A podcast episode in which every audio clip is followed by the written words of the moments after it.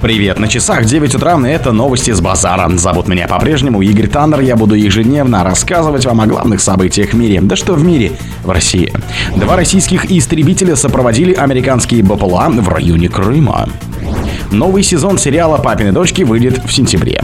Global Times потребовала у британского музея вернуть китайские реликвии. Названа причина отмены запуска первого японского лунного модуля. Пилотируемый корабль с экипажем из четырех человек прибыл на МКС. Третьевую воду с Фукусимы-1 сливают в океан. Чем это грозит? Спонсор подкаста «Глаз Бога». «Глаз Бога» — это самый подробный и удобный бот пробива людей, их соцсетей и автомобилей в Телеграме. Два российских истребителя сопроводили американские американские БПЛА в районе Крыма.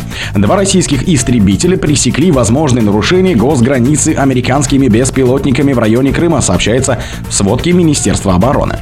По данным ведомства, средства контроля воздушного пространства российских ВКС зафиксировали на юго-западной части акватории Черного моря полет в направлении госграницы беспилотных летательных аппаратов ВВС США МК-9 Reaper и RQ-9 Global Hawk. Они проводили разведку в районе Крымского полуострова. С целью пресечения возможного нарушения границ границы России и противодействия введению БПЛА радиотехнической разведки был выполнен подъем двух истребителей из состава дежурных сил ПВО, говорится в заявлении. В итоге американские дроны изменили направление полета и покинули районы ведения воздушной разведки, отметили в Минобороне. Новый сезон сериала «Папины дочки» выйдет в сентябре. А онлайн-кинотеатр «Старт» и телеканал СТС 18 сентября представят премьеру сериала «Папины дочки. Новые продолжения истории семьи Воснецовых», сообщила пресс-служба онлайн-кинотеатра. По сюжету в продолжении истории проклятие Воснецовых настигает Веника Филиппа Бледный. В очередную годовщину свадьбы Даша Анастасия Сиваева сбегает из дома, оставив мужу прощальное письмо, обручальное кольцо и четырех дочерей. Я даже и мечтать не мог о продолжении, потому что и я изменился, и дочки мои подросли. Но новая история легла отлично. Будет интересно, как теперь Веник справится с девчонками. Филипп очень опытный актер. Уверен, это будет так же трогательно и по-семейному, как и раньше отметил актер Андрей Леонов, игравший отца семейства в оригинальной истории. В проекте проекте примут участие Филиппа Бледный, Лиза Арзамасова, Андрей Ливонов, Мирослава Карпович, Екатерина Старшова и другие актеры. Global Times потребовала у Британского музея вернуть китайские реликвии. Государственное китайское издание Global Times опубликовало редакционную статью, в которой официально потребовало у Британского музея вернуть все китайские культурные реликвии, изначально полученные в колониальный период сомнительным путем после скандала с кражей экспонатов. Как китайские СМИ мы официально требуем у Британского музея бесплатно вернуть вернуть в Китай все китайские культурные реликвии, приобретенные ненадлежащими способами, и воздержаться от сопротивления, затягивания и использования дежурного подхода, говорится в статье.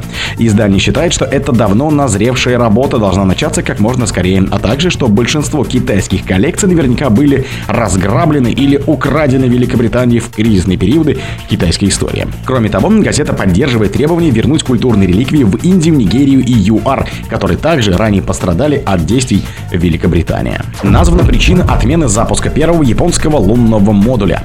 Причиной отмены запуска первого японского лунного модуля SLIM стал сильный ветер. Об этом со ссылкой на компанию Mitsubishi Heavy Industries, в сотрудничестве с которой японское аэрокосмическое агентство готовило запуск, сообщила газета Nikkei.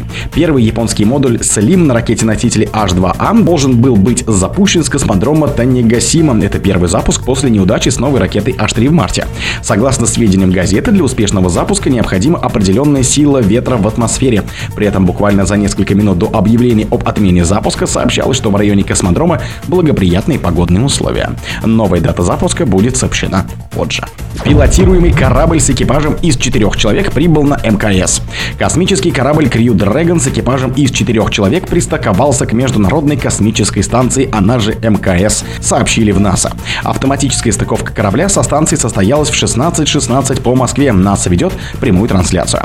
Корабль Crew Dragon с экипажем Crew 7, в который входит российский космонавт Константин Борисов, астронавт Европейского космического агентства датчанин Андрес Магенсен и астронавт Японского агентства аэрокосмических исследований Джакса Сатоси Фурукава стартовал с Земли в ночь на субботу. На МКС их встречают россияне Сергей Прокопьев, Дмитрий Петелин и Андрей Федяев, американцы Франциско Рубио, Стивен Боуэн и Вуди Хобарт, а также астронавт ОАЭ Султан Аль-Ней-Аде.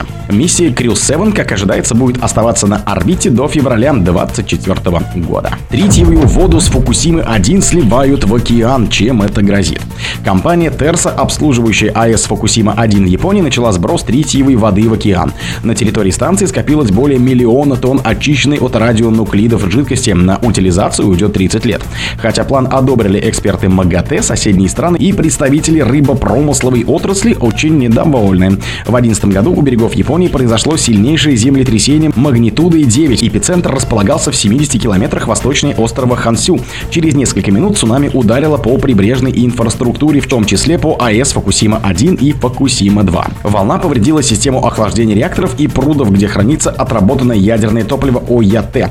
Три блока Фокусима-1 пришли в аварийное состояние, начался пожар, последовал выброс радиоактивных элементов, сравнимый по объему с десятой частью того, что попало в окружающую среду при аварии на Чернобыльской АЭС в 86 -м. Зону бедствия в радиусе 20 километров оцепили, отселили более 150 тысяч человек. Для охлаждения аварийных реакторов и ОЯТ требовалась вода, которую качали из Тихого океана. После отработки ее очищали от радионуклидов и складировали в герметичные цистерны. На АЭС продолжают собирать грунтовую воду и дождевую воду, которая просачивается из активных зон. О других событиях, но в это же время не пропустите. У микрофона был Игорь Таннер. Пока.